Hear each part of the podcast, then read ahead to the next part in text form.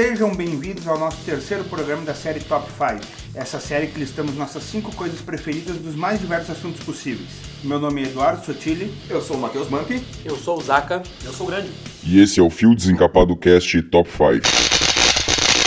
No programa de hoje vamos listar cinco lugares que gostaríamos de visitar. A ordem do Top 5 vai seguir a ordem da apresentação, então primeiro Bump, depois Zaka, terceiro Grande e por último eu, Eduardo Sotile. Sem mais delongas, vamos começar o nosso Top 5. Quinto lugar. Bom, pro meu quinto lugar, eu adoraria ir para Monte Carlo. Monte Carlo é um dos 10 distritos do Principado de Mônaco. Por que, que eu iria para Monte Carlo, né? Bom, vamos começar lá em 1974, na estreia do Senna na Toleman, que ele dirigia uma TG 184, que era o modelo do carro dele. Na, na Qualify ele ficou em 13 terceiro, estavam correndo e começou a chover. E ele começou a subir, subir, subir, subir. E ele ficou atrás só do Alan Prost. Tal do Alan Prost, né? Quando eles estavam na volta 31, o Prost ainda estava na frente, eles passaram. Na volta 32, já estava chovendo muito, o Senna passou o Prost e o Prost começou a fazer sinal para parar a prova, que tinha muita chuva.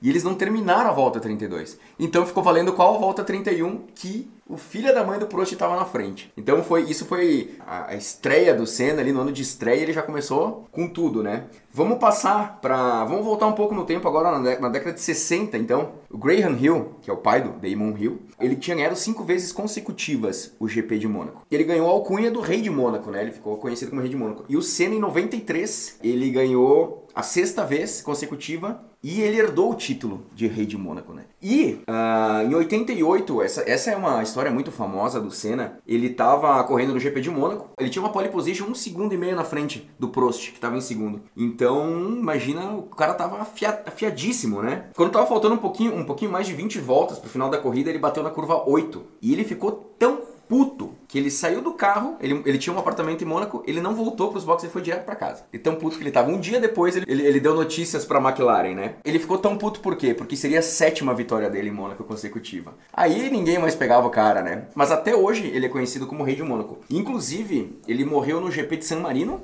foi na pista de Imola em 94, e a corrida seguinte foi em Mônaco. Então teve um monte de homenagens, né? E na, e na primeira linha do grid não tinha os carros. Eles pintaram no chão a bandeira da Áustria, que era o Ratzenberger, que morreu no mesmo final de semana que o Senna morreu, e a bandeira do Brasil. Então foi um, um adeus, e até hoje o Senna é o, o rei de Mônaco, né? Então, pro meu número 5, eu escolheria o deserto do Atacama, que é uma coisa, digamos assim, próxima da gente, né? Que é no Chile e quase divisa com o Peru. Uh, e tem várias coisas que eu, que, eu, que eu gosto nesse local, né? Primeiro que é o deserto mais alto do mundo, o que isso pode, em altitude, né? Mais alto em altitude, e que isso pode mostrar várias facetas diferentes do local. Por exemplo, é o único deserto de onde tu consegue ver neve nas montanhas que estão perto dele. É o único deserto que faz fronteira com o oceano, também que é uma coisa que, que é difícil de ver. Maior planície de sal, se eu não me engano, da América do Sul fica no deserto do Atacama. E também é o local onde tem, na América do Sul, o céu mais estrelado. Tanto que a própria NASA tem um observatório ali onde ela faz. Uh, enfim, escolhendo as estrelas, eu acho muito interessante. E também a fauna exótica do local, que no mesmo local pode ter lhamas e flamingos, é muito comum de ver. Então acho que esse seria o meu quinto lugar de lugares para conhecer. Então uh, foi, foi bastante complicado fazer essa lista de, de cinco, porque eu acredito que, que, momen que viagens elas dependem muito do até do, do momento que tu está vivendo. Às vezes tu tá numa, numa vibe de ir para um lugar um pouco mais movimentado, mais de festa e tal, às vezes tu, tu te interessa um lugar um pouco mais tranquilo, mais natureza e tal. Então, uh, eu peguei e elenquei os meus cinco pontos, uh, começando pelo quinto, né? Tentando abranger tudo que eu acho interessante numa viagem. Inclui tanto parte de natureza mesmo, como também parte histórica e, e de, de construções e, e, tudo mais feitas pela da evolução da humanidade propriamente dita, né? O meu quinto lugar é o Banff Park, no Canadá, nas, nas montanhas rochosas, né? Fica no estado de Alberta, no Canadá, muito próximo à cidade de Calgary, que é uma das maiores cidades do Canadá, acho que, se não me engano, a quinta maior cidade do Canadá. É um parque muito bonito, uma região muito bonita, né? Porque como é próximo às montanhas rochosas, são montanhas que têm presença de neve muito forte, né? Então são lagos maravilhosos, lindo, lindo mesmo. Uh, indico quem Quem puder pelo menos olhar umas fotos no, no, no Google aí que vai achar bastante interessante. Um dos principais seria o lago de Moraine, que ele o lago próximo à floresta, né, a floresta de, de pinheiros, né? Ele também é uh, o fundo dele seriam os de, o chamado Vale dos Dez Picos. Uh, um deles, o mais alto deles tem 3.424 metros. Então é uma média de 3 mil metros, 3.000 a 3.400 metros todos esses 10 picos aí. E é muito bonito, cara, porque é, é aquela questão do, do, lago, né? Todo uh, aquela água cristalina que é de origem glacial, né? De origem da, da, da própria derretimento das neves ali, né? E com a floresta e tal. Então tem toda também a questão da fauna ali que uh, tem os ursos, tem alguma coisa de bison, bisão, bisonte, não sei como é que é o nome correto. E tem muita coisa legal para fazer ali, né? Atrai em torno de 3 milhões e meio a 4 milhões de visitantes por ano. Um lugar bem, bem movimentado. É considerado patrimônio mundial da Unesco, né? E, e é o parque nacional mais antigo do Canadá. Ele foi uh, elevado ao status de parque, por assim dizer, em 1885. Mas a atividade humana ali, ela tem vestígios de mais de 10 mil anos atrás já, de tribos ali que, que viviam ali perto, né?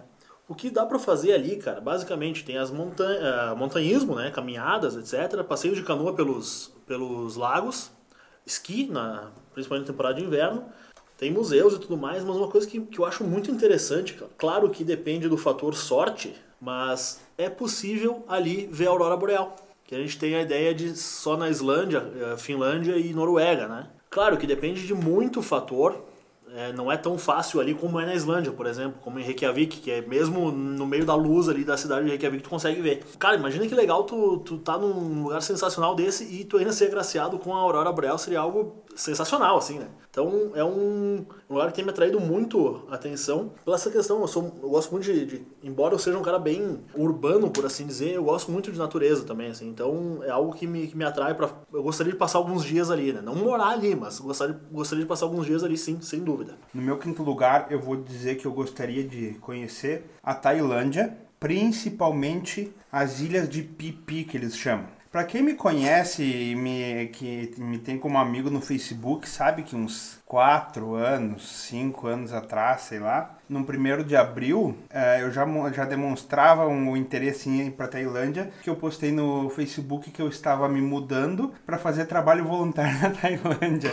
Inclusive deu uma merda federal lá em casa, porque minha mãe não sabia da brincadeira, mas ela me conhece, mas outros familiares não, não me conhecem direito, então ligaram perguntando como é que não tinha avisado que eu estava indo embora. Então é meu minha vontade de ir para Tailândia é de longe. Para quem acha que não conhece, as Ilhas de Pipi, vai, é, se já assistiu o filme A Praia do Leonardo DiCaprio, vai saber qual é que é a, a, a ilha e as praias que ela tem. Uma beleza sem igual no mundo, uh, talvez comparada aqui com o Arroio do Sal, e olha lá. e áreas muito preservadas, muito por causa do turismo, então eles, eles prezam pela preservação para trazer cada vez mais turistas. Saca, é nesse deserto do Atacama que eles fazem os testes com os carros mais rápidos do mundo e coisa? Também. Os carros a jato, Isso, né? Porque é mais de mil quilômetros quadrados de sem nada, sem nada, né? De deserto puro. E aqueles testes que a gente vê em filme e que existem, é quebra de barreira de, de som, velocidade, enfim, é, coisa, é. Ela... Era feito lá também.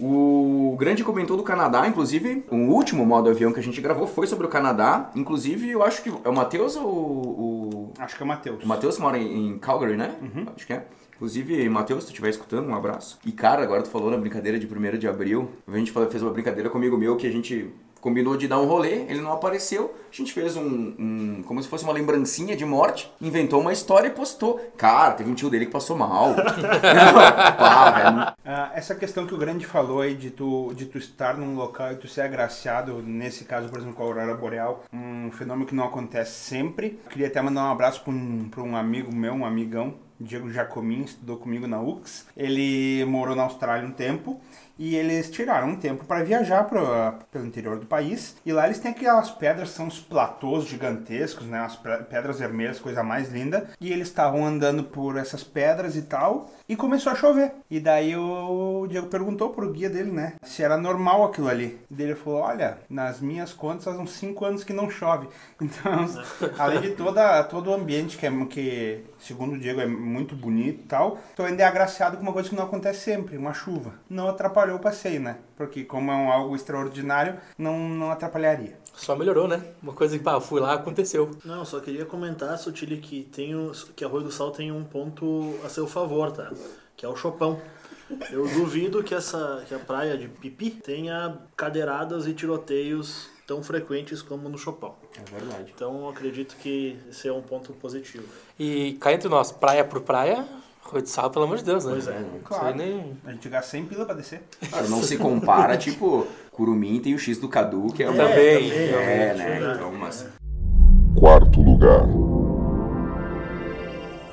Meu quarto lugar, ele, ele vai de encontro com o meu quinto lugar, que é o Autódromo Enzo e Dino Ferrari, em Imola, na Itália. Já falei tudo quando eu falo Imola. Acho que todo brasileiro dá um estalo na cabeça quando fala em Imola, né? Ele fica a 80 quilômetros de Maranello, que é a fábrica da, da Ferrari. Nesse autódromo, dia 1 de maio, dia do trabalhador, de 1994, na curva Tamburello, a gente perdeu um dos maiores pilotos de todos os tempos, né? E, inclusive, esse autódromo tinha saído do calendário oficial da Fórmula 1 em 2006, diversos motivos. Ah, e ele foi homologado novamente. E esse ano aqui ele entrou de novo e eles querem que nesse ano, no meio da pandemia mesmo, aconteça alguma corrida lá. Eles mudaram o traçado, era realmente era uma pista, né, um suicídio tornar naquela pista lá. E inclusive do lado da, dessa, desse autódromo tem um monumento, acho que eu já comentei em outro podcast sobre isso.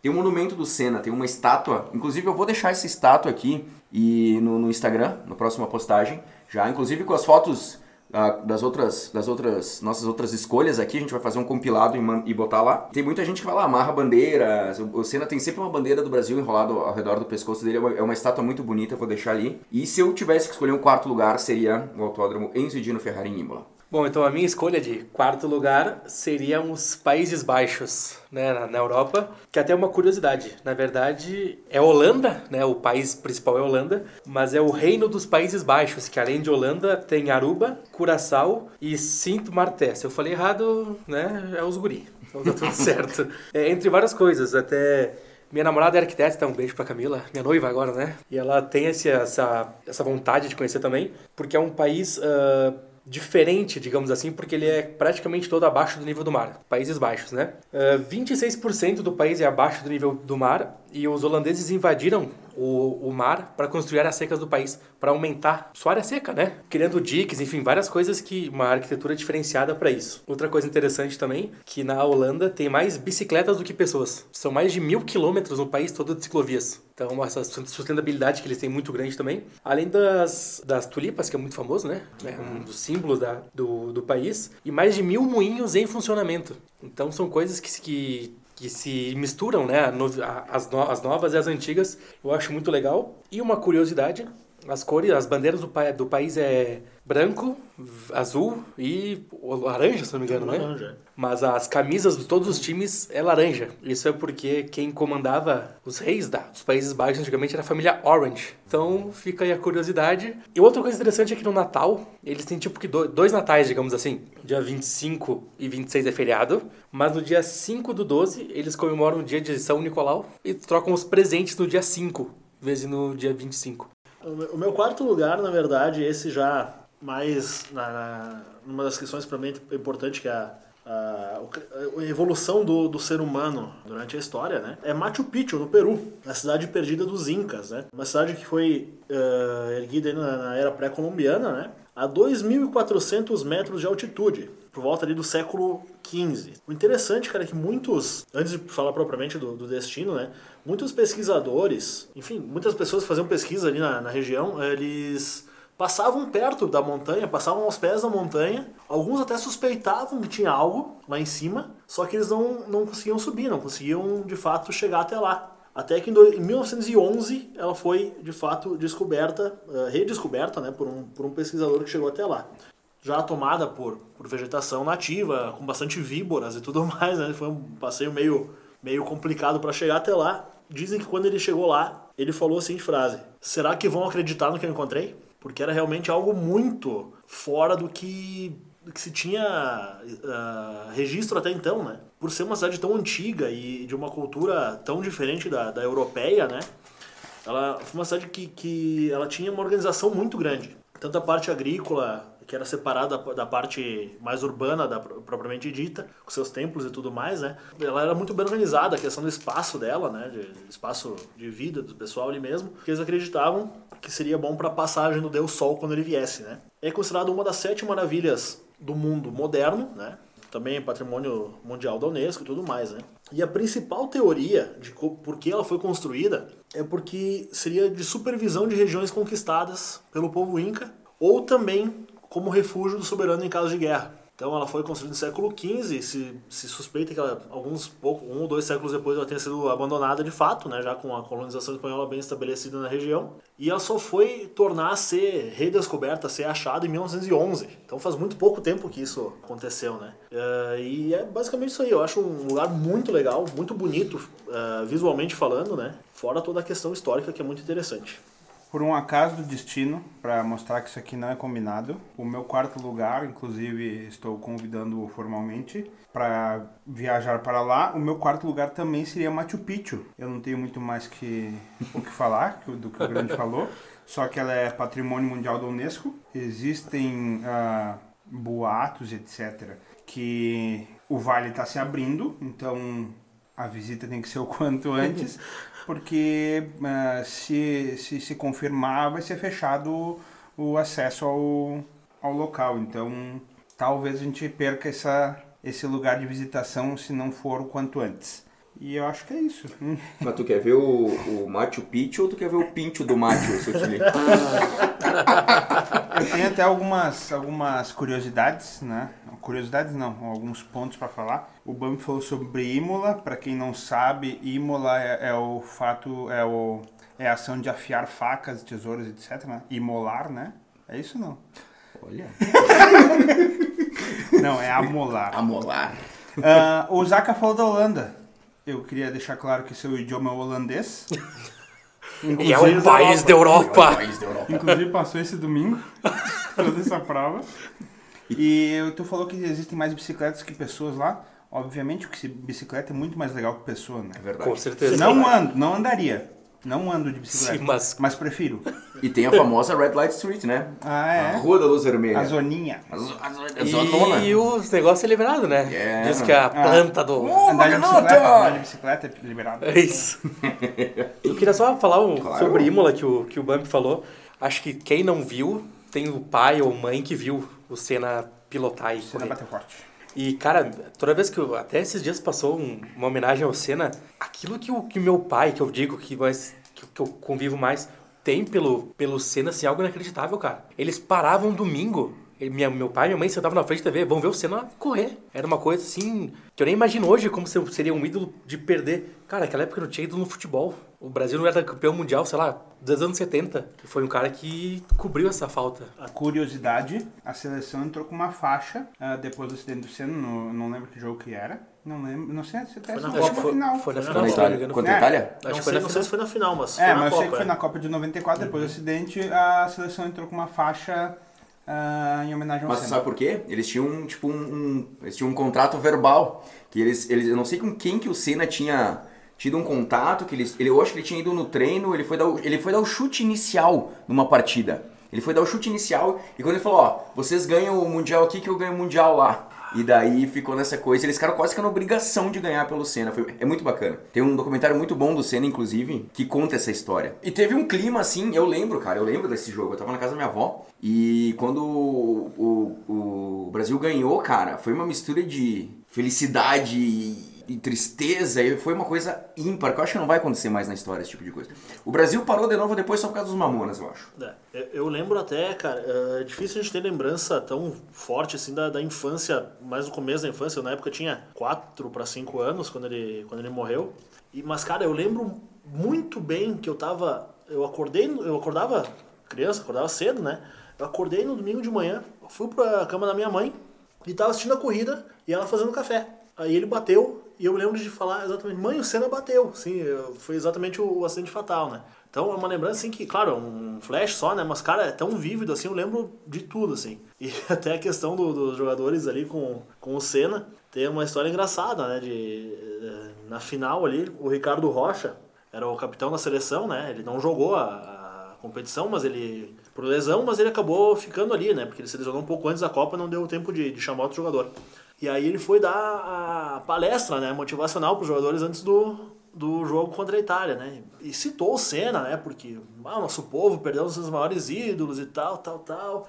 E a gente precisa, a gente, a gente tem que ganhar esse jogo. Uh, e ele resolveu contar uma história, né? Do grupo de japoneses que na Segunda Guerra eles enchiam um, um tanque com gasolina só o suficiente para atacar o inimigo. Eles matavam o inimigo, mas também morriam. E aí o pessoal quase chorando já, todo mundo aquela tensão. Aí diz que ele, esse grupo de japoneses, o pessoal se chamava os Kawasaki. Aí diz que deu um segundo de silêncio assim e o Romário. Pô, Ricardo, tu é burro, é kamikaze, rapaz. Foi muito. Aí tu muito vê a ironia, o Romário dando aula pro, O Ricardo Rocha, pro né? Ricardo Rocha, né? Legal essa história, essa história do, entre aspas, pacto do Senna com os jogadores. Ainda bem que eles eh, fizeram pacto de título, né? Não ao contrário, imagina morrer do- 11 em campo, né? Vai ser bem complicado. Mas para quem não viu o documentário que os japoneses fizeram sobre o Senna, é demais, tem que se assistir e mostra toda todo esse dia eh, toda essa parte dessa dessa pré-corrida do Ratzenberger morrendo e, e a incomodação deles na, na reunião de pilotos e ele falando para não ter a corrida e os caras falando que ia ter. Cara, é complicadíssimo, é o cara me parecia que tava prevendo o que ia acontecer, entendeu? É, cara, e inclusive eu vou deixar um- uma dica pra vocês assistirem no YouTube rapidinho, uma propaganda que a Honda fez, ah, que eles pegaram o barulho do carro do Senna, a telemetria, e eles largaram caixas de som por toda a pista, lá no Japão, acho que foi, não sei. E, e eles levaram uma galera pra assistir, velho. E daí todo mundo olhando o, e passou e passou uma luz acendia, onde é que o Senna, o, o traçado que o Senna fez, eles botaram uns LEDs e caixas de som. Então era como se o Senna estivesse passando assim, cara. Tu via aquela luz passando assim. massa. Foi a última vez que eu chorei na frente da, da- da- do computador. Meu, é. Procure Honda, a propaganda, cena e. Se preparem. Eu só queria falar sobre Machu Picchu também, que coincidência, os dois acertaram na mesma posição também, o local. Cara, quem eu não fui ainda, mas tive amigos que foram e, cara, quem for se prepara pra caminhar muito. e eu falo, cara, os índios naquela época construíam uns bagulho. Índios, digo. Enfim, índios, né? Povos indígenas. Cara, os caras eram fodidos, velho. Hoje, pra gente erguer uma casa é um sacrifício. Os caras erguiam em cima do morro, velho. Hoje qualquer chuvinha pedreiro não trabalha. E- Exatamente. Exatamente. Lá os caras em cima do morro, sem nem saber o que tinha lá em cima, os caras tinham uma cidade gigantesca. Esses direitos trabalhistas são uma vergonha nesse país. Terceiro lugar. Bom, meu terceiro lugar, vou falar sobre Monte Castelo. É um lugar que eu gostaria de ir. Ele é um monte situado a 61 quilômetros a sudoeste de Bolonha. E Monte Castelo também é o nome de uma batalha. E essa batalha marcou a presença da FEB, da Força Expedicionária Brasileira, no conflito Segunda Guerra Mundial, né? Ah, ela durou três meses, essa batalha. Foi de 24 de novembro de 44 a 21 de fevereiro de 45. E eles efetuaram seis ataques. Quatro deram muito errado. Ah, a tomada de Monte Castelo foi o ápice da participação da FEB na Segunda Guerra Mundial, né? E eles tomaram o Monte Castelo dia 21 de fevereiro de 1945. Então, para quem é retardado e diz que o Brasil foi passear na Segunda Guerra, eu, eu, eu indico que estude um pouquinho, inclusive, para não dizer que a gente não, não ajuda essas pessoas a, no seu crescimento. ah, tem um documentário E a Cobra Fumou no YouTube, de graça. E tem um outro documentário sobre o primeiro Gavka, que é o primeiro grupo de aviação de caça brasileiro que ah, eram uns caras assim que eles sabiam pilotar, eles foram para os Estados Unidos, fizeram um treinamento fudido e eles começaram a andar nas, nas patrulhas junto com os americanos, depois começaram a fazer os ataques junto com os americanos, e os caras, até hoje, o exército americano, os soldados que, que, que lutaram lado dos brasileiros naquela época, exaltam o exército brasileiro, diz que os caras eram de fibra. De- deixo de dica esses dois documentários. E uma dica de música, Sabaton, Smoking Snakes. Que muita gente aqui do Brasil não sabe dessa participação do Brasil na Segunda Guerra Mundial. E essa banda da Suécia fez uma música sobre um, um episódio sobre os três heróis. Procurem aí no YouTube os três heróis brasileiros da Segunda Guerra que vocês vão encontrar. Tu falou, né, no último. Sim, é. Inclusive o refrão dessa música é em português, né? É em português, é. Cobras fumantes, eterna é a sua vitória. E, e sabe o que que a cobra fumou, né? Porque o presidente tinha falado que eles não vão, o Brasil não vai entrar na guerra nem que a cobra fume. E o símbolo dele é, não, é muito massa. Depois foi uma hoje- história legal pra hoje- contar. Então, o meu terceiro lugar é aqui no Brasil. que é um lugar muito interessante, que eu e meu pai combinamos de lá desde que eu era uma criança, que a gente adora pescar, adora essa parte de, de mato. Então, é o Pantanal brasileiro, que ficaria entre Mato Grosso e Mato Grosso do Sul. Mato Grosso do Sul. E só para vocês terem uma noção, eu não estou falando de, de espécies diferentes. São mais de 400 espécies de peixe, mais de 6 mil aves e 3.500 espécies de planta. E é uma coisa que está no Brasil, que está se perdendo pelo, por partes de, enfim, de fazendeiros, enfim, que acabam se passando nessa, nessa parte de, de acabar com esse bioma. Tem muitos povos nativos, seja índios, seja pantaneiros, seja ribeirinhos, que é uma troca, uma experiência muito interessante. E no tempo de chuva, 80% do, da área do Pantanal é inundada. Então é um negócio assim que, que tá no Brasil, gente não dá o valor real, como outras coisas que a gente não dá valor aqui no Brasil. E é uma das coisas que eu tô. Faz tempo que eu tô combinando com meu pai de lá para conhecer e tal.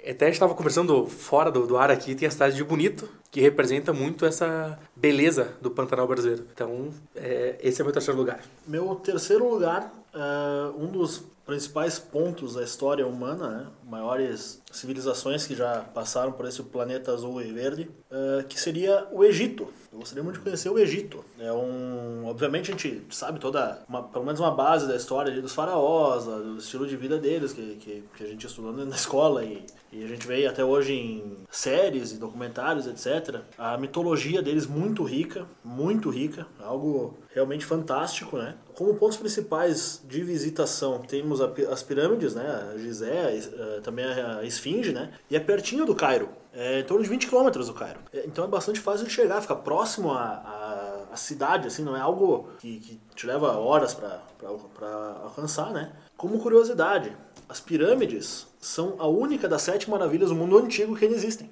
A gente está falando uma um negócio de, de milhares de anos que está em pé, né? Tem os museus ali, que um, o Museu Egípcio, por exemplo, tem mais de 120 mil peças da época da, da civilização egípcia, né?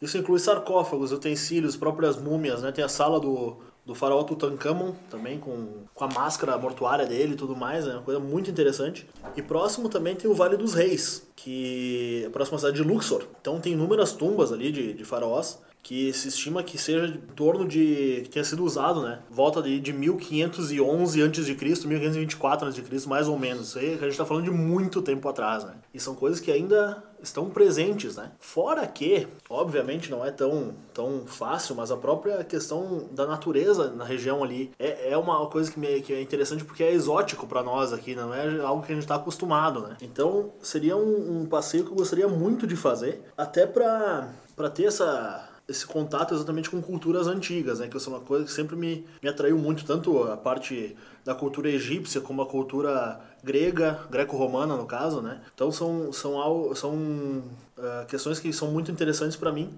e sem dúvida eu gostaria muito de conhecer o Egito, mas não gostaria de abrir nenhum sarcófago para que a múmia não me perseguisse até o final dos, dos meus dias. Maldição. Meu terceiro lugar, eh, eu acho que seria o, o último lugar que a gente pensaria em ir agora.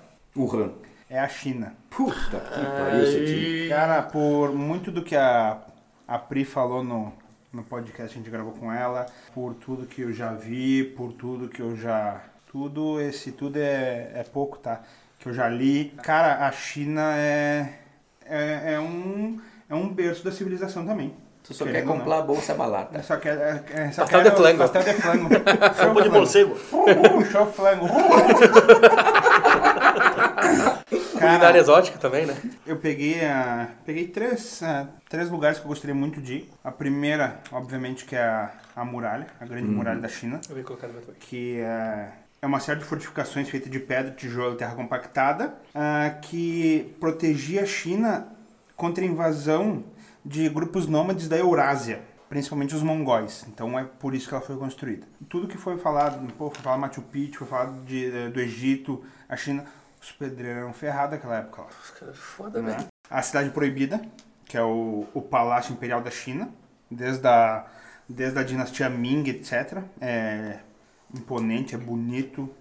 E um que tal, talvez o pessoal não conheça, mas que eu gostaria muito de ver, é, vocês já devem, ou não, ter visto, o chamado Exército de Terracota. Nossa, estatuazinha. Cara, aquilo ali é demais, porque ah, chamam, ele de, ah, chamam ainda de Exército do Imperador Qin, que é uma série de esculturas que foram feitas para o primeiro imperador chinês, né, que foi o Qin, que era para proteger ele na pós-vida. Então foi feita, ah, foram feitas as esculturas e não tinha só soldados. Ó, tem até alguns valores aqui. Mais de 8 mil soldados, 130 carruagens com 520 cavalos e 150 soldados de cavalaria. Além de tudo isso, ah, ainda tinha músicos, então não era só para proteção, era para entreter o imperador na, na pós-vida. Cara, as imagens são, são bonitas demais e seria um lugar muito interessante. Não comeria nada de exótico, eu acho. E nem falo só de morcego, cara. Nem os grilos que estão vindo, os gafanhotos, nada. Acho que não comeria nada disso. Ah, até a Pri conta que a primeira vez que ela foi, ela se ferrou de uma maneira, porque ela não sabia. Ah, então não levou nada, passou fome muitos dias lá. Na outra vez que ela foi, ela deu uma de Bolsonaro, que levou miojo quando foi pra lá. Só que ela levou barra de cereal, essas coisinhas assim que se desse uma fome ali, ela tinha. Mas ela falou que ela se mantia basicamente do café da manhã do hotel, que daí é um café da manhã internacional, né? Ah, que é que nem é banheiro.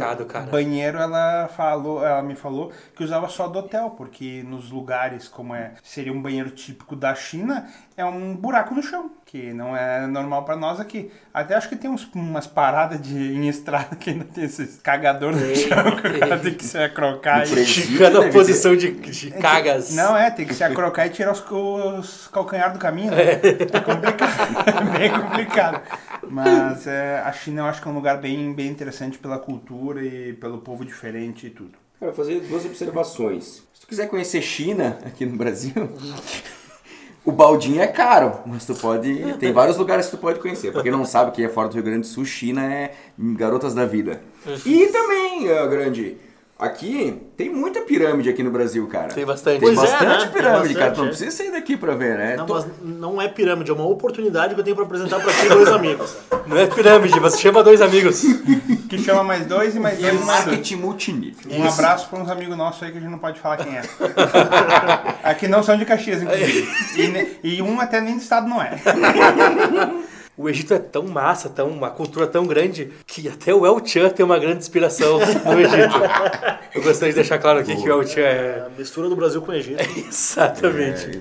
É. O Califa tá de olho, sempre. Então... E sobre a China, a muralha da China que tu falou é o único monumento da Terra visível a olho nu do espaço. Então fica a curiosidade aí. E sobre a FEB, também passando agora rapidinho, tem um museu aqui em Caxias do Sul, tem um museu da FEB. E quando eu fui com a escola ainda, um combatente dava palestras e, e falou com, conosco aquele dia, né? É muito bacana, quem tiver a oportunidade de conhecer é muito interessante. Ele contou uma vez que estava no meio da batalha, estava numa casa, dormindo. Ele abriu a janela para ver o nazista vagabundo, os alemão, e tinha um canhão, um Tanque? um tanque apontado para a janela dele. Falou que só deu tempo de fechar e abaixar. Até hoje ele tem pouca audição por causa desse. Sobreviveu, enfim, tudo certo, mas até hoje ele tem a, a audição comprometida. Prefiro pouca audição do que nenhuma vida. Exatamente. Quem? Inclusive tem um outro museu também em Curitiba, que tem até um avião que, que, que lutou na Segunda na frente, eu tenho fotos de lá. Vou deixar essas fotos lá, inclusive, também. E Museu do Expedicionário em Curitiba é gigantesco. Pega uma quadra, é lindo. Cara, se forem pra Curitiba, não deixem de ir, sério. Tá aí um negócio que eu gostaria de ver. Um, Bah. um avião lutando. Ah, com um É. de boxe. É. Será que fica nas pontas das asas ou nas turbinas? Acho que fica na ponta das asas. Ah, então. É. Eu, eu tenho algumas, alguns pontinhos também. O Bump falou da música do Sabaton, achei que ele ia falar da música do Legião Urbana, Monte Castelo, que não tem nada Não a tem ver com o nada troço. a ver com o bagulho. Mas não interessa, é o nome. E pra quem quiser conhecer Monte Castelo, tem uma serralheria aqui em Caxias com esse nome. Tá? Então fica a dica. Não é merchan, eles não pagaram a gente, infelizmente, mas pode colar Fica a aqui. dica. Quando o Bump falou que o pessoal da FEB saiu daqui e foi para os Estados Unidos treinar, logo me veio na, ima na cabeça a imagem do Independence Day. Que eles pegaram tudo aqueles agricultores para largar nos aviões e de fuder com os ET lá. E o pior de todos, os mais cachaceiros foi o que salvou a humanidade. Um grande abraço para ele onde é que ele esteja. E outra coisa, tu falou do, do slogan, né? A cobra vai fumar. É do ratinho. Quando tem DNA, ele fala a cobra vai fumar e a pauleira come. É microfone, é o Marquito perde sapato e vem mancando, a rodela gritando. É Falou seu azeitona separando. O, o xaropinho, rapaz, rapaz! É isso aí. E o Sombra no fundo, sempre. Sombra morreu, eu acho. Mas o tem original. Tem, mas tem um substituto. Deve ter, mas eu acho que o original. Que Deus o tenha, Sombra. É, esse- vamos fazer esse programa em homenagem ao Sombra do Ratinho. Vamos fazer um segundo de silêncio. Isso aí, valeu. Valeu, muito obrigado. Sombra que agora não deve estar gerando muita sombra. Enfim, eu só queria também um pequeno, três pequenos, pequenas pinceladas a respeito dos assuntos tratados. Os, os brasileiros que foram chamados Drei Brasilianische Helden, que é os três heróis brasileiros, né? Eles estavam, o próprio nome diz em três, né?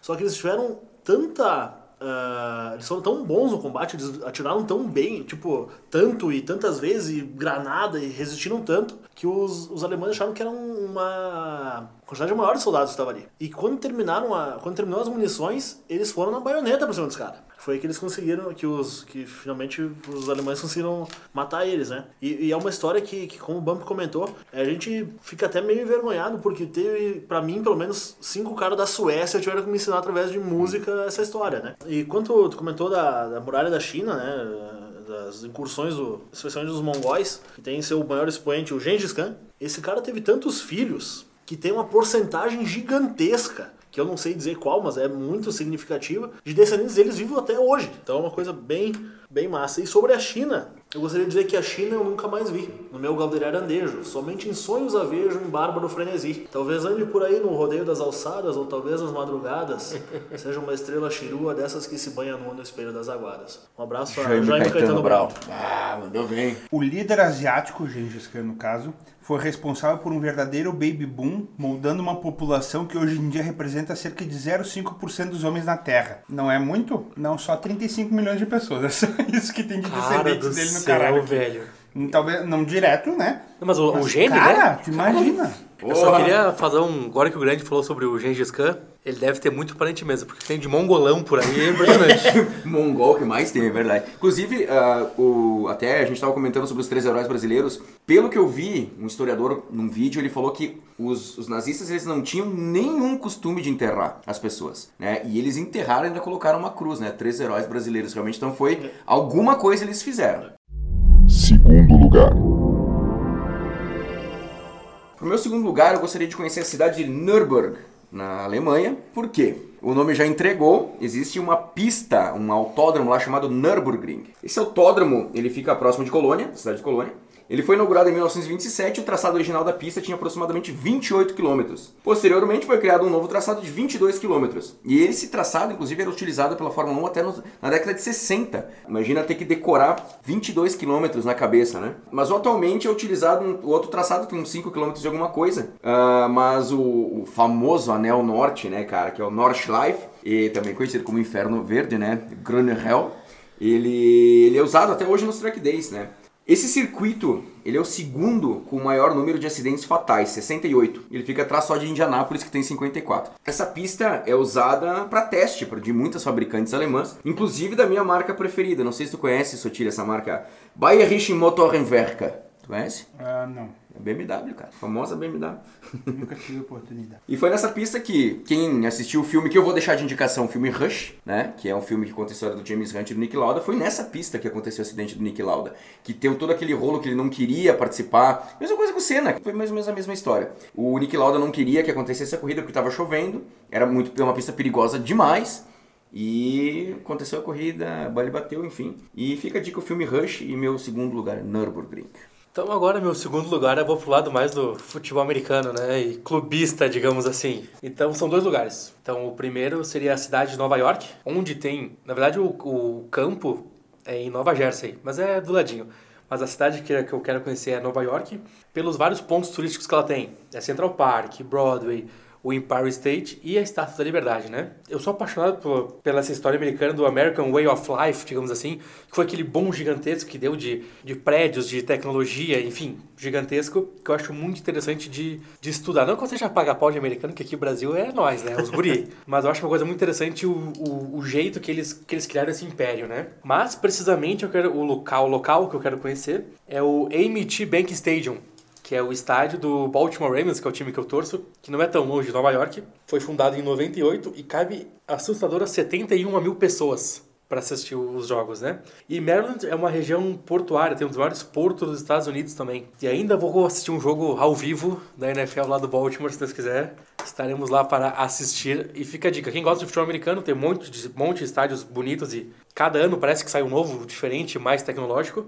Mas esse do Baltimore que eu quero conhecer aí, é o local, meu segundo lugar. O segundo lugar, fiquei bastante em dúvida se eu colocava ele em segundo ou primeiro, tá? Mas acabei colocando em segundo por razões que eu vou explicar depois o meu primeiro. Seria o país uh, que é um dos, também um dos berços da nossa civilização ocidental, berço do direito romano, né? Que é a nossa querida Itália. Porém, a Itália é um, é um conceito muito amplo, né? Até o Zaka teve a oportunidade de visitar lá. E realmente a Itália, embora não seja um país tão grande é, em território, né? É um país que tem muitas peculiaridades em suas diferentes regiões. Então, temos ali a, a região de Roma, né? Com toda a história uh, da capital do Império Romano, o Coliseu, o Circo Máximo, o Fórum, uh, Palatino, etc. Né? Uh, é a terceira cidade europeia com maior número de turistas por ano. Só de brasileiros estima-se uma média de 500k por ano. Vão visitar Roma, propriamente dita, né? Aí, claro, tem toda a parte histórica que eu acho muito interessante. Também temos uh, um pouco mais para cima Florença, uh, Firenze em italiano, né? Que é um dos berços do Renascimento, dos maiores acontecimentos mais, digamos, podemos dizer recente da nossa história, não faz tanto tempo assim se a gente for ver, né? Foi, foi algo, a questão de, de artes e de, de ciências foi muito, muito impactante, até hoje ainda tem, tem sua influência, né? Também tem Veneza, então, a questão toda de seus canais e a Catedral de São Marcos e tudo, tem, tem toda a questão portuária também, que era muito importante, um, um entreposto muito grande de, de comércio na época, né? Além disso, parte da costa amalfitana linda também, de parte de mar, etc, né? Muito, muito legal. E uma coisa, até fica um abraço pro nosso amigo Gustavo da Londer, que ele me indicou uma, algo que eu não, não fazia tanta ideia, não tinha tanta noção da Itália, que é a parte da Sicília, que também é, diz ele que é um lugar muito, muito bonito. Então a Itália tem toda essa questão de, de belezas naturais, né? Seja de mar, até uma curiosidade, a Itália, por, por mais que seja muito menor em território que o Brasil, a parte de, de, de costa da Itália é maior que a do Brasil. A Itália tem um litoral maior que o Brasil, né? a parte litorânea. Além de toda, toda a história, da, desde de Roma, passando por, pelo Renascimento, a Itália sempre foi, eh, de certa forma, protagonista de uma ou outra forma na, na história humana ocidental, né? Então tem, propriamente aqui para nós que somos da região da, da Serra Gaúcha, a gente tem uma influência, especialmente do, do, dos imigrantes que vieram do norte da Itália, a gente tem até hoje ainda. Então, para mim seria, se eu pudesse passar alguns dias lá, eu gostaria de conhecer o país inteiro, porque também não deve demorar tanto tempo para conhecer, não é um país tão grande assim, mas que mesmo pequeno, mesmo com todas as suas peculiaridades, é um país que eu acho muito, muito interessante e gostaria muito de conhecê-lo. Meu segundo lugar não é novidade para ninguém. Neverland. Pra, é, não, Michael não tá mais vivo. Se tivesse. O meu, Pede, moleque.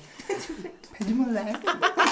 O meu segundo lugar não é novidade pra ninguém. Quem escutou outros episódios que a gente falou sobre lugares e acontecimentos, etc., talvez faça ligação. Meu segundo lugar é a Ucrânia, mais especificamente Pripyat. Pripyat é a cidade mais próxima da usina de Chernobyl, né? Fica aproximadamente 20 quilômetros. Ela é aberta para visitação hoje, com seus devidos cuidados, obviamente, mas é um lugar que me fascina muito por tudo que aconteceu. Até existem fotos de como ela está hoje, a fauna e a flora evoluindo de uma maneira, não de uma maneira que nem os Simpsons mostram, né, peixe com quatro olhos, etc.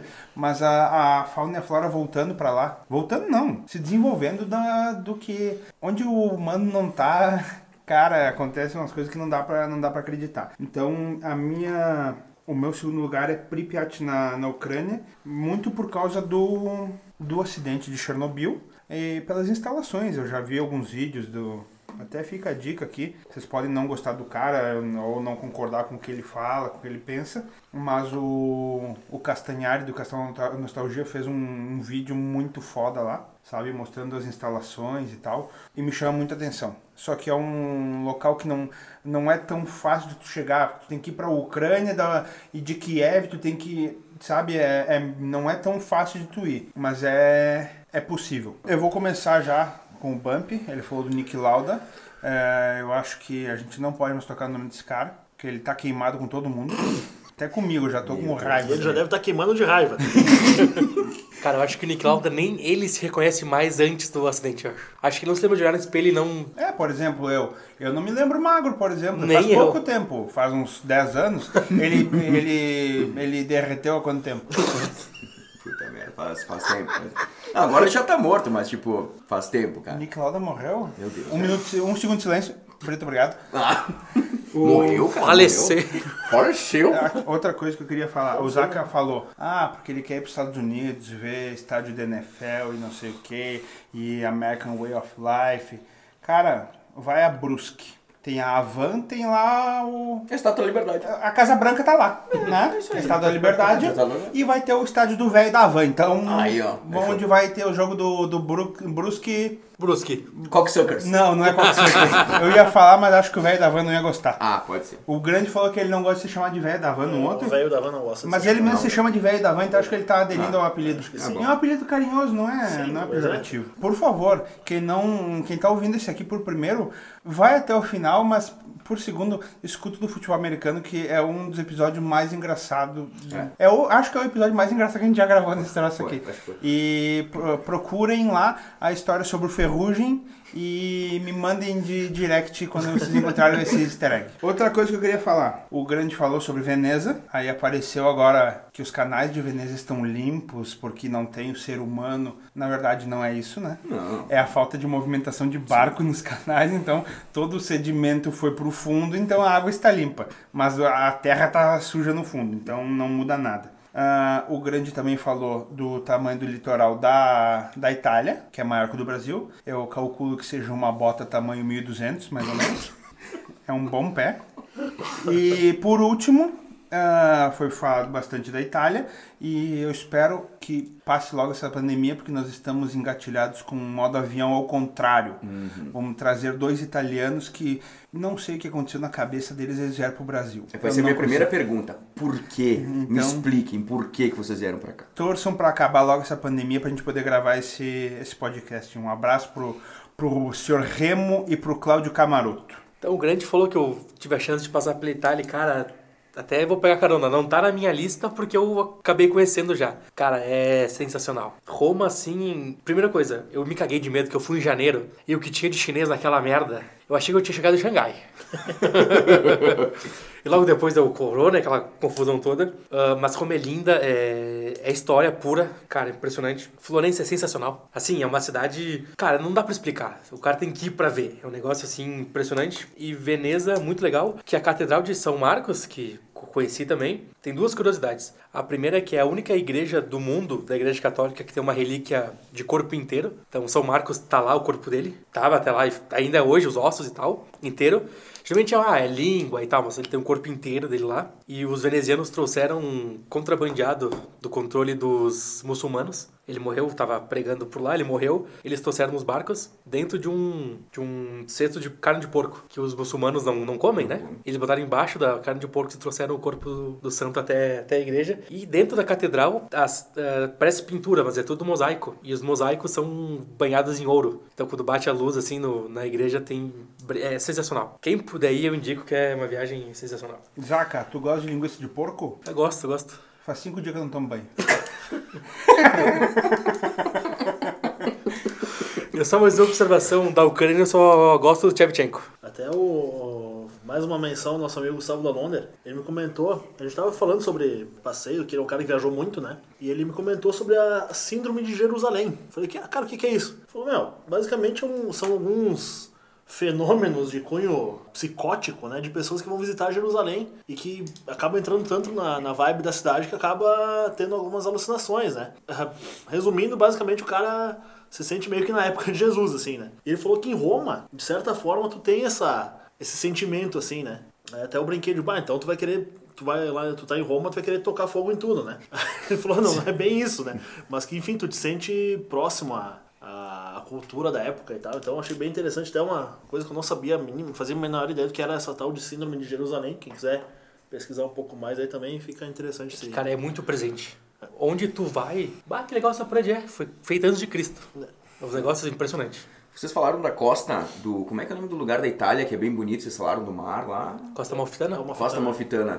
Mas o mar é mais bonito que o chocolatão de Curumim? Não tem é, Cabo né? também, não né? Tem, né? Pra quem não sabe, aqui, aqui no, no litoral gaúcho, parece que o mar é feito de Nescau, assim. Coisa linda, vem aquele, aquele barro, assim. Não, tem- eu não, eu não, E não é- consigo pensar em nada mais bonito. E Nescau, né? Porque Todd é uma merda.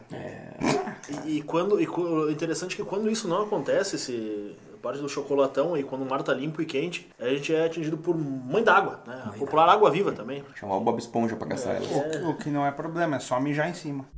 Primeiro lugar. O meu primeiro lugar, quem já escutou os outros podcasts, de repente eu já tenha falado algumas vezes, que é o meu sonho, Ilha de Man. Ela é uma dependência da coroa do Reino Unido, né?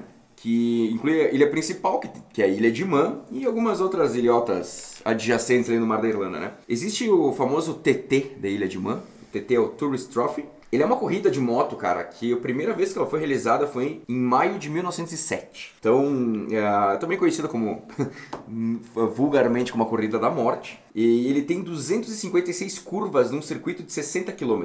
E é assim, ó, não, ah, não tem, ah, por exemplo, no- tu vai no autódromo, tu tem área de escape e tal. Cara, aqui a área de escape é uma árvore ou uma casa. Não tem. É uma pistinha que, que dá a volta na ilha. E é, cara, eu vejo isso quase como um suicídio, assim, o cara que é. Procurem os vídeos ali, TT Ilha de Man, e vocês vão ficar ah, apreensivos só de ver as, as corridas, né? O maior vencedor é o Joey Dunlop, né? Com 26 vitórias. Hoje o, o- tem o Michael Dunlop também, que, que da MD Racing, que corre ainda. O recorde foi batido em 2018 pelo, Joe- pelo Peter Hickman, também conhecido como Trooper. Ele é, ele é um britânico e ele gosta de Iron Maiden, então ele usa todo é, o Trooper. Ah, e ele fez o, o lap em 16 minutos e 42. Pra te ter uma noção, a velocidade média, não foi a velocidade máxima, a velocidade média dele, então quer dizer, se tu pegar a, a os 16 minutos que ele correu, a velocidade média que ele manteve foi de 217 km, cara. Numa BMW S1000RR, sonho de consumo. E em 2006, o Bruce Anstey conquistou o top speed com 332 km por hora numa reta. E a gente comentou antes que morreu em Nürburgring 68 pessoas, né? Nessa, nessa, nesse traçado aqui já morreram 259 motociclistas. Só que assim, ó, claro, existem muitas categorias, o Superbike TT, Super Sport TT, Senior TT, TT, né? TT, né? O Zero TT, e só que tem muita gente nova que vai. Como é uma corrida assim que não é, por exemplo, MotoGP. MotoGP, quem tá correndo na MotoGP só os pica. Aqui não, se tu tiver dinheiro tu vai. Então muita gente compra uma moto, acha que sabe andar e vai lá e se mata, né? Então é muito raro acontecer um acidente com realmente um cara profissional, um Guy Martin da vida, um Michael Dunlop, né? Um Peter Hickman. E uma curiosidade, cara. Ah, o Audi TT, né? O famoso Audi TT, ele tem esse nome em homenagem ao TT da Ilha de Man. Inclusive, o TT aqui do, do, do Fio Desencapado, que é os três tópicos, foi também, eu- a gente chama de TT também como uma pequena homenagem ao TT da Ilha de Man também. Então, o meu primeiro lugar é o Monte Everest, que é a montanha mais alta do mundo, ponto mais alto do planeta Terra, que tem 8.848 metros de altitude. Então, a cada 100, 100 pessoas que querem subir na montanha, 4 acabam morrendo E ficando lá. e ficando lá. Porque hoje existem 200 pessoas mortas no trajeto mais seguro para subir na montanha. E como é muito frio, o corpo não decompõe, elas são pontos de referência para os alpinistas que estão querendo chegar ao cume. Ela é a montanha também mais suja do planeta, com tanto de corpos ou material que o pessoal deixa para trás. E por incrível que pareça, ela cresce 4 milímetros ao ano. Por ano ela cresce ainda mais 4 milímetros. Ah, lá o verão é que nem o frio de Caxias, mais ou menos. Chega a menos 20 a menos 30 graus centígrados no verão. E o pessoal do, do Nepal, né, os nativos, chama a montanha, o Everest, de Chomolunga. Não, Chomolungma Minha chonga. que significa deusa mãe das montanhas. E o nome Everest é em homenagem a um coronel, coronel britânico, que comandava as Índias daquela época. Ficou, e o nome dele era Everest, então ficou o nome de Everest. E eu acho que deve ser uma viagem muito louca tu chegar aqui e pensar, cara, aqui é o ponto mais alto do mundo, aqui é o, sabe, tu, sei lá, eu acho que é uma parada meio de cabeça, assim, do, pô, cheguei aqui no lugar mais alto do planeta, acima de mim não tem mais nada. Eu acho que é uma parada legal pro cara que consegue. Só Deus e o padre do balão acima. Foi digno, depois dessa foi de... Então, pessoal, meu primeiro lugar, como eu comentei antes, eu estava em dúvida entre, entre esse ou a Itália como primeiro lugar, mas esse eu, eu pus em primeiro pela questão da, da indiada mesmo, né? Isso é uma, uma ideia que eu e meu pai temos há algum tempo já. A gente quer muito, muito pegar um carro e ir pro Ushuaia, né? sul da Argentina, Terra do Fogo, essa região toda aí, né? Que é uma região muito linda, muito bonita, tem a, a parte toda do- dos, dos glaciares ali e tal, né? É uma cidade, uma, uma região que, foi, que já é habitada já há milhares de anos, foi habitada há milhares de anos, né? Mas colonizada propriamente por volta do século XIX, né? Em missões de catequese ali da... Missões, missões jesuíticas, no caso, né? Missões catequistas ali daquela região. Mas ela de fato cresceu com a criação de um presídio lá, que acabou atraindo, atraindo muito funcionário para trabalhar ali e ela começou a se desenvolver. Mas também ficou com aquele clima meio pesado, porque tinha o presídio, né? Então era uma, uma questão meio, meio engraçada, assim, era um lugar tão, tão bonito, tão encantador na parte visual, mas com, com esse clima pesado em relação à parte dos, dos presídios e tal, né? É considerada a cidade mais austral do mundo, mais ao sul do mundo, né? Então lá tu pode fazer. Eu não sou o cara mais ligado a esportes radicais, assim, até pela minha compreensão física. Se eu caio, eu me mato no troço, isso aí mato mais uns quantos junto. Mas enfim, dá pra fazer esqui, eh, andar de esqui ali, enfim, fazer passeios de barco pela região ali, pelas geleiras e tudo mais, né? E tem a gastronomia que é bastante interessante também, como toda a culinária argentina, né? Bastante, bastante peculiar, né? Ah, e dizem que quem vai visitar lá, ah, eu quero ter essa, essa graça ainda, tu escuta um barulho constante do gelo se movimentando, assim como se tivesse, eles dizem como se tivesse um gigante se mexendo durante o sono. E uma coisa que eu achei muito engraçada, que eles têm uma cidade irmã, sabe, uma cidade irmã, que tem tudo a ver com, com a Patagônia, né, com a- o sul da Argentina, que é a cidade de João Pessoa, né, Paraíba. é totalmente igual, né? O clima parecidíssimo, né? Então isso ficou de, de, de curiosidade mesmo, mas é algo que, que eu e meu pai a gente tem muito essa ideia de, de pegar o, carro, descer, descer a Argentina e conhecer essa, essa região aí que deve ser muito legal, cara. Deve ser muito massa. Eu coloquei em primeiro lugar exatamente pela indiada de ir com o meu velho, sabe? Com, com, com a minha família, no caso, né? Mas é algo que eu e meu pai tam- estamos combinando há mais tempo, co- coment, combinando, comentando de, de uma hora aí, né? Então seria muito legal, assim, ter essa, essa experiência, assim, de, de pegar e de carro mesmo, porque tem aeroporto ali e tal, na região. Mas se descer de carro, cara, deve ser muito legal. Até eu tenho um amigo, o Leandro o Leandro Furlan, que foi de moto pra lá. Ele e uns amigos dele foram de moto. Cara, umas fotos sensacionais, assim, um lugar muito bonito mesmo. O meu primeiro lugar, Neverland. de, de novo, não é. O meu primeiro lugar não é novidade. Para quem ouviu o episódio lá com o Grande sobre a Polônia, todas as perguntas que eu fiz remete ao lugar. Né? Então, eu gostaria muito de ir para a Polônia para conhecer principalmente Auschwitz, mas não só isso. Ah, o Grande deu várias dicas no programa. Primeiro lugar, Auschwitz, com certeza absoluta. Segundo lugar, inclusive o Grande está com a blusa aqui, a mina de sal de Velítica. E outra, outros lugares, por exemplo, um lugar que talvez não seja muito conhecido de todos, que é o Wolfschanz. Wolfschanz. É, realmente não. Wolfschanz. Wolfschanz. Wolf Maia. Eu vou traduzir que fica mais fácil. Wolfschanz. Quer dizer toca do lobo, tá? Ah, que seria, que era um Wolf? nome, Wolf?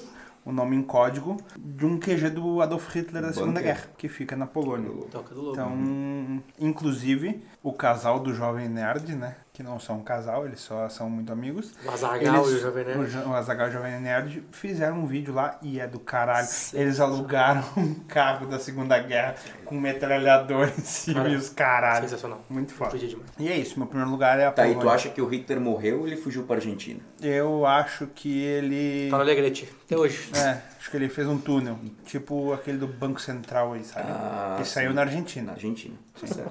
Faz sentido. Inclusive um lugarzinho bem bom pra ele, né? Porque tá bem com argentino. Com o povo que tá tudo certo. Eu nunca tinha fecha parado pra tudo. pensar. Pior né? só se ele sa- é, cavasse e saísse junto com os nazistas, que é pior que a Argentina. Sim, né? Claro. Todo mundo vai concordar Eu com concordo. isso. Tá, eu tenho alguns pontos. Hum. Tá? Então vamos lá. Eu espero, sinceramente, que a manutenção da pista da Ilha de Man não seja feita por brasileiros, porque senão eles estão fodidos. Aí não ia ser 200 e poucos mortos, ia ser Tá. alguns Ia milhares. dobrar, eu acho. É, Mas não, mas não ia nem, nem dar corrida porque eles iam encher de quebra-mola e de pardal. E buraco. Buraco.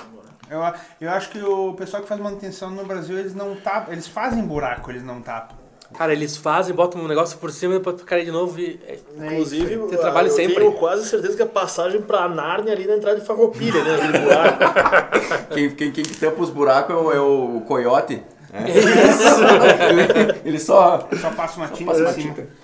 O Zaka falou sobre o Everest e ele falou da, de que alguns mortos servem como ah, Ponto de referência. ponto de referência. Então eu vou falar sobre o Green Boots, que eu acho que é um dos principais deles, que é um teoricamente eles não conseguiram identificar, obviamente, mas teoricamente é um alpinista indiano que morreu em 96 na altitude de 8.500 metros, numa caverna. Ele é um ponto de referência. É a caverna do Green Boots. Ah, quem procura no Google vai entender o porquê do Green Boots, que é autoexplicativo, né? Ele tava com umas botas verdes da marca Koflak. Então é- ele é um ponto de referência e ele morreu em 96 e em 2014 ele sumiu. Ele sumiu e o pessoal não sabia o que tinha acontecido com ele. Em 2017 ele reapareceu. Então, só foi coberto por neve e ele apareceu de volta. Então tá tudo certo. Outra coisa, várias pessoas, não é só um, não é só o Green Boots. Tem um outro alpinista que morreu em 98 lá, que apelidaram ele de Bela Adormecida. E ele morreu na descida. Ele tinha chego e estava descendo e morreu. E ele só ficou visível até 2007 e depois desapareceu. E por último, ah, um alpinista britânico de nome David Sharp morreu em 2006. Morreu na caverna do Green Boots. O que acontece? Ele estava subindo e ele demonstrava vários, ah, vários indícios de hipotermia. Então ele ficou na caverna e muitos alpinistas passaram por ele e não ajudaram ele. Então ele morreu congelado ali. Porque o pessoal passava por ele e achava que era o Green Boots. Que pariu. Entendeu? E o cara morreu assim, infelizmente. Puta, Mas ele tava com bota verde eu, ia, também. eu ia pedir. Ah, eu não Aí sei. é outra história. Vamos ligar pra ele. Vamos ligar. Eu tenho também um. A questão do Everest, aí eu tenho dois pontos para bastante importantes aí para destacar. O primeiro deles é para quem vai muito na conversa de coach aí, né? Todo o cadáver do Everest já foi uma pessoa muito proativa, fora da zona de conforto e motivada, né? Então fica aí o, o meu, a minha indignação. E, e quanto à questão de ser o ponto mais alto do mundo, eu penso que se algum cachorro um dia chegar lá e mijar lá em cima, ele vai dominar o mundo. Porque ele ser o dono. vai ser o dono do mundo, né? Então, É por isso que não levam cachorro no, nas expedições. Só, só É, por isso. Só por isso. Só por é. isso. Ah, quanto à Ilha de Man, cara, eu tenho uma história bem, bem interessante dela. Não, não tinha. Eu podia ter te contado isso outra vez, mas acabei não lembrando, cara. Ah, quando eu tava na Polônia, quando eu fui visitar a Elite, cara, eu voltando, eu tinha um magrão, cara. No, no- na mesma van que eu, assim, o cara meio pinta de bad boy, assim, tal, careca e tal. Cara, começamos a conversar lá pela Santa, o cara era um marine- mariner canadense. Cara, começamos a trocar uma ideia e tal, ele começou a falar de várias viagens que ele tinha feito, né? E uma delas foi pra Ilha de Man. Aí eu falei, bah, tem um amigo meu, o Júnior, gosta muito de, de assistir as, as corridas e tal, né? Falei, bah, é muito legal, né? O traçado ali e tal. Não conhecia muito, não, não conhecia muito sobre o lugar, né? Aí eu falei, é, eu sei que tem uma, uma corrida lá, né? Uma, uma pista, deve ser massa se eu pedi se, se ele chegou a assistir alguma corrida. Não, velho, eu corri. Ele, ele correu e ele fez, claro, o, o recorde é 16 minutos e pouco, 16 né? minutos. Ele fez em pouco mais, tipo, 20 minutos por aí, mas ainda assim, né? Cara, imagina, é, 16 minutos numa média de 217 km É. numa pistinha, meu, que se tu sair um pouquinho da pista, tu bate no muro de uma árvore. É, E, e ele falou assim, cara, é, é muito louco, assim, porque ali tu não tem espaço pra erro. Foi exatamente o que ele falou. Tu, tu errou, tu. Já era. tu tá- já era. Já não era. tem muita, muita escapatória. Então né? tem os compilados dos vídeos dos caras que já morreram e coisa, cara, é horrível. Não, só, Ah, só uma, um, um- Até eu pontuei isso no outro, no outro programa, mas é bem interessante pra quem for pra Polônia, no- região de Auschwitz, na, pra conhecer Auschwitz ou algum outro campo de concentração. Não diga, não faça a gafe de falar que são campos de concentração poloneses. Eles ficam muito chateados com isso, os poloneses, né? Eles dizem que são campos de concentração alemães na Polônia. Isso é importantíssimo frisar porque eles são bem. É uma questão bem delicada pra eles, né? Quantos slots era a passagem? Cara, saindo de Cracóvia com, com o transporte 169 slot. Então fica aqui a informação, o Grande hoje encontrou a nota, nota fiscal, entre aspas, do, da ida até o Auschwitz, da 169 slot, dá 226 reais hoje. É, Na época eu tava quase um por um quando eu fui. Então foi. Eu paguei 180 mais ou menos, assim. Foi bem pouco. Ah, duas coisas, tu falou que existe um comparativo da Patagônia com João Pessoa, né? É uma, são cidades irmãs. Tá. Não sei porquê, mas. Deve ter muita areia embaixo daquela neve, eu acho que é isso. Pode ser. Pode ser. Outra coisa, eu- gostaria de mandar um abraço pro meu padrinho, Carlos Alberto Marques, porque ele escalou, entre aspas, não, vou dizer, não vou fazer isso com ele, eu vou falar que ele escalou até o acampamento base do Everest. Foda. Do caralho. Já é difícil pra caralho. Não, Imagina eu, pra gente que, que A gente não é tão. A gente não é parelho corporeamente. Não, a gente é parelho, né? A gente é bem redondo. É, a gente tem a mesma. É, A gente não isso. tem um bom porte físico. Isso. Não, a gente tem um bom porte físico. É, não é ruim. Não pra algumas coisas, né? Mas, depende pra aquilo que tu quer fazer, é muito é bom. verdade. É, agora, claro, eu fiz brincadeira antes com o Everest, mas deve ser um negócio muito louco. Ah, deve eu- ser muito legal, velho. Só que, cara, não é pra mim, tá ligado? Nem é pra mim, não. Não, Eu, não, eu tenho. Eu, só, eu termino de subir a escada de casa ofegante, né, cara? Imagina subir. Cara, eu, eu coloquei o Everest em primeiro pela situação que deveria ser sensacional. Mas eu nunca faria a loucura de. O filme Antes de Partir é no Everest, é no Everest que eles É, no Everest. É no Everest, É né? isso Então assisto o filme Antes de Partir. Cara, é sensacional. Assistam. Fica, é, fica a dica. Não aparece muito o Everest, mas a cena que aparece... É, é isso. É, É, é isso aí, isso, é exatamente. isso, É, Não é, mas é, é- o filme é bom. Bom, pessoal, então, como é de praxe, a gente vai agora para para nossa faixa bônus. É uma ironia, nosso top 5 nunca é 5, tu falou hoje à tarde, nunca é 5, mas azar, o programa é nosso. Ah, o nosso a nossa faixa bônus, o que que o que que eu pedi pro pessoal? Para pegar e escolher qualquer lugar em qualquer data possível e sem limitações de de acidentes e mortes, etc. Tu não, não precisa, tu não iria para lá com chance de, de morrer etc. Então fica assim. E nós vamos inverter a ordem. Então eu vou começar eu, depois o grande, o Zaka e por último o Bump. Faixa bônus. Não é novidade, nada desse programa foi novidade quando eu falei, né? É Só o primeiro. O segundo, o grande, eu tinha falado Machu Picchu, então nada, nada é novidade. Posso quase. tentar adivinhar? Ah. Neverland quando o Michael Jackson tava vivo. Pra mim, na minha faixa bônus, eu gostaria de ir pra praia. Praia de Omaha. Uh, na Normandia, dias. Eu vou escolher um dia, dia 6 de junho de 1944. Eu queria. e Me escutem com bons ouvidos. Eu gostaria de estar do lado nazista vendo o desembarque. de cima da montanha, do morro. Era só o que eu queria. Ver, ver o pessoal desembarcando ali, naquela que foi chamada como Operação Netuno. E ela, esse que é o maior invasão por mar da história do mundo. Então, cara, deve ter sido algo.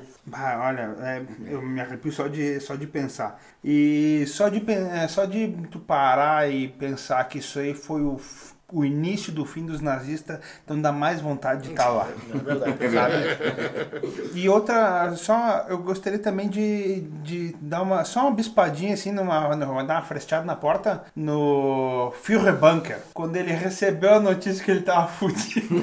Ah, também. só pra, só pra saber se ele ia, ia pra Argentina ou se, ele se matava. É, Eu verdade. gostaria de saber. Gostaria de saber também. Só aquela olhadinha na, na chave, assim, não. Eu imagino chegando o cara que foi te dar a notícia. Chega, patrão, veja bem. Não é veja, é veja. Deu veja ruim. bem. O gato subiu no telhado. E eu, e eu, sei, eu sei o momento que eu, que eu voltaria pro, pro presente. No primeiro Nine, eu já voltava embora. Ali que o troço ficou feio. Beleza. Cara, ah, até comentei com vocês no, fora do ar aí que foi realmente muito difícil, cara.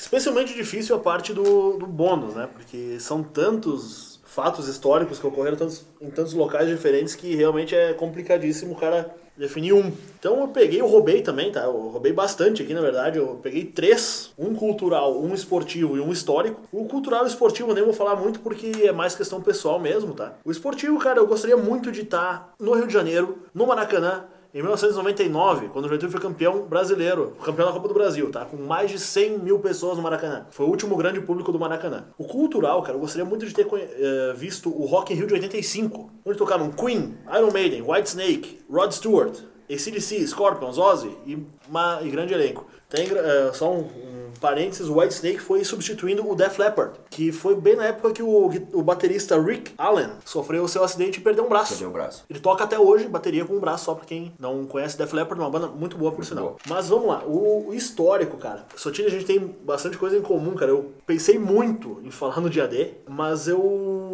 eu resolvi ir pra um, pra um lado meio diferente, cara, que a gente às vezes não dá tanto, tanto valor. Até eu comentei no programa, no podcast da Polônia, que uma coisa que eu, que eu acho muito legal no, no povo polonês é o conhecimento do seu próprio passado e a valorização do seu próprio passado. Eu gostaria, cara, muito de estar em Portugal em 1808, quando a família portuguesa fugiu de Napoleão E deixou ele a ver navios. e veio, exatamente, e veio pro Brasil e aqui se estabeleceu. Então foi, foi o grande.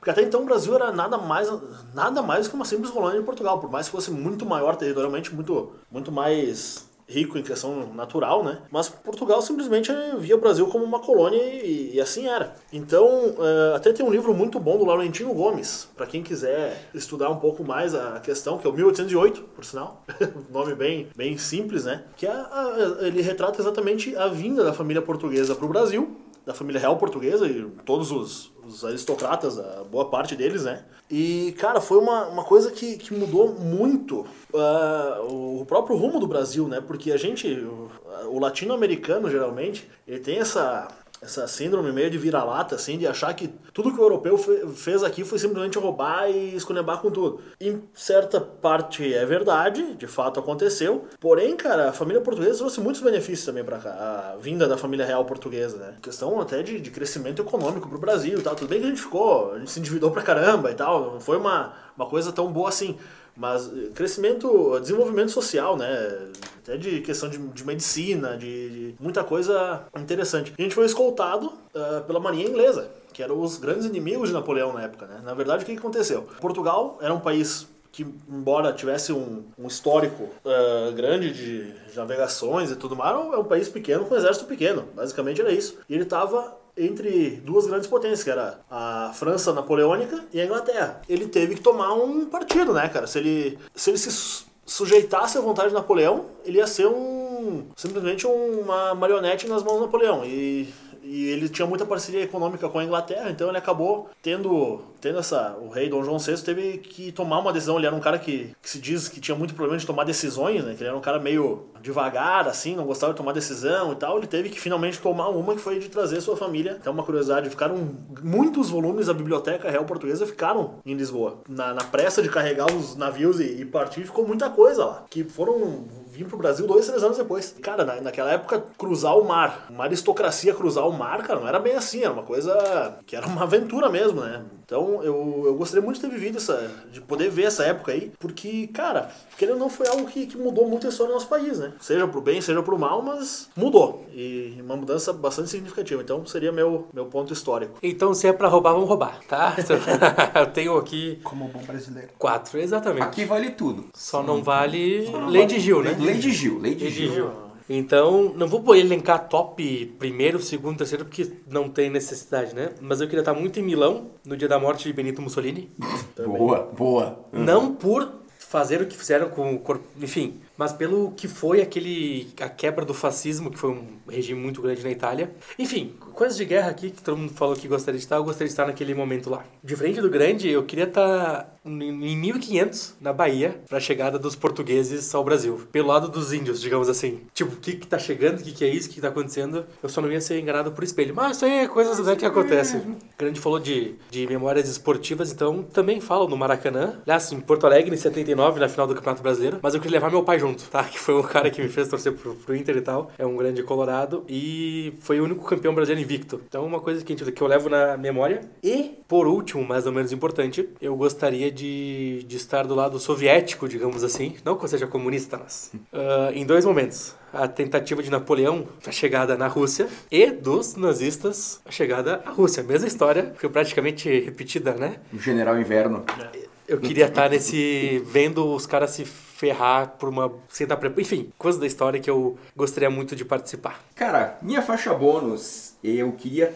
Como, eu, como diria o Ciro Gomes, veja bem, veja bem.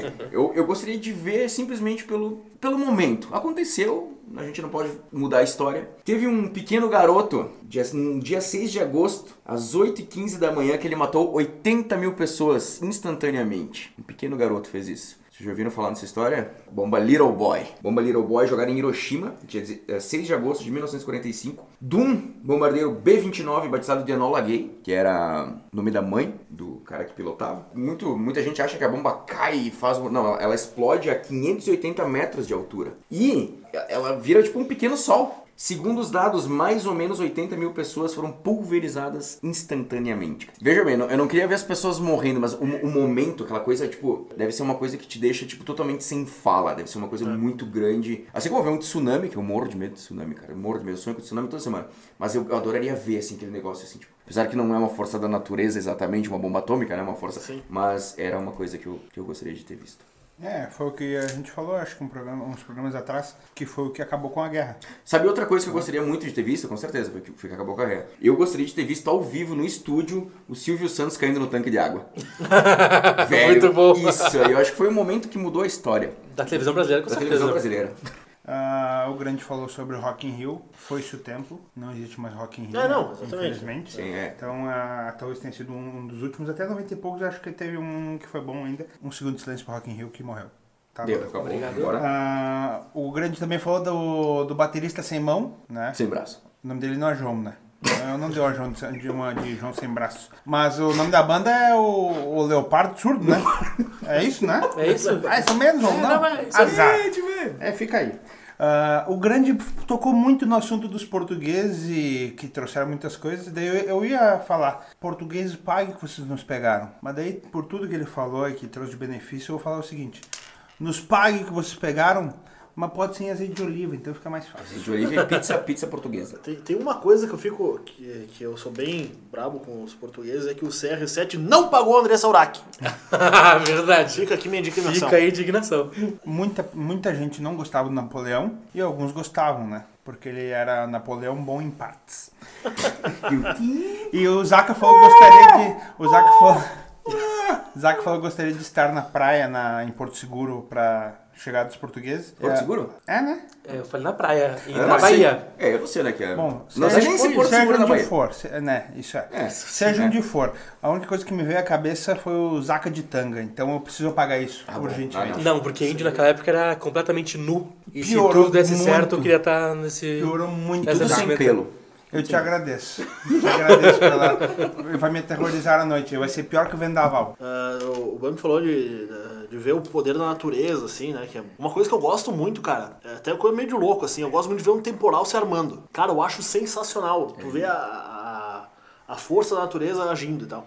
E tem um filme, cara, não me lembro qual, que fala ali de um, de um tornado e tal. E uma das cenas mais legais é quando o cara, ele tá ali sendo ah, açoitado pelo vento e tal, e lá pela Santos o tornado passa pra ele e fica no olho do, fura- do tornado. E tem aquela paz, aquela tranquilidade, ele olha pra cima, né? Tem o... O olho? O olho. E tipo, dura segundos e ele torna a ser varrido pelo... Acho pelo que até que é o tornado. Twister, já. Não sei se ele é Eu não sei que filme. filme é, cara, mas Mas, é um cara, eu filme tô, muito bom, tô cara. ligado. O filme de Tornado é o Sharknado. É isso aí, não Não, tão o bom assim. Tony mas é- Tornado. Tony, eu ia dizer o Tony Tornado. Tony Tornado, que fez aniversário esses dias, está com 90 e poucos anos e o pai dele tá, vivo! Aqui uma salva de palmas pro pai do. pica. Céu. Cento e caramba! Tornado, que hoje é só um ventinho, né? É, Se bater é- um vento forte, ele se vai, eu acho. Ai, ai, Se ai. tu juntar a idade dele e do pai dele, dá mais ou menos a idade da, da Rainha Elizabeth. Não, dá. Não dá, né? Acho que Não, falta não dá. ainda, né? Falta mais uma Dercy Gonçalves Falta- aí acho conta, que- né? é, acho que é, falta. põe uma Dercy e fecha a conta. Reptiliana, né? Nossa querida. Então, pessoal, chegamos no final de mais um programa. Eu gostaria de agradecer a disponibilidade do Bump, do Zaka e do Grande. Eu gostaria de agradecer quem está nos ouvindo agora. Se gostou, por favor, compartilhe com seus amigos. A gente gostaria também de agradecer aos nossos apoiadores, a Start Invest Brasil, a galera da banda Passo Incerto, o pessoal da CT Pisos, aqui representado pelo Zaka, o pessoal também da Nema Comércio e Transportes, representado pelo Grande. Gostaria de pedir para que vocês nos sigam no Facebook, Instagram e que vocês fiquem sabendo que nós estamos no Castbox, no Deezer, Spotify, Apple Podcast, Google Podcast e YouTube. Então é inadmissível vocês, vocês não nos ouvirem. Então fica aqui meu muito obrigado. Me sigam lá que eu continuo na minha busca de ser digital influencer. Eu quero fazer review de recebidinhos da semana, como, como muita gente faz. E eu prometo não pegar os 600 reais do auxílio emergencial. Valeu. Arroba Edu Sotile, ele nunca fala. Arroba Edu Sotile, me sigam lá, por favor. Valeu. Bom, gurizada, quero agradecer vocês terem vindo aí. Sotile, grande, Zaca. E sensacional. Espero ver todos em breve novamente para mais uma conversa. Então, pessoal, muito obrigado pela, pela conversa, por, por esse momento de estar junto aí. E é isso. Siga lá nas redes sociais, que eu quero ter o arrasta pra cima, né? Que é importante. É Zaca, Zaca Tegner e tamo junto. E ouçam a gente, por gentileza. Então, pessoal, também agradeço aí o convite, um prazer conversar e um bate-papo legal aí. Também se quiserem me seguir no, no Instagram, a única rede social que eu ainda tenho, que é arroba fpgrande, me sigam e vamos sonegar imposto. Imposto é roubo e Mansion of Madness. E Jeffrey Epstein não se matou. Isso aí. Hitler tá na Argentina.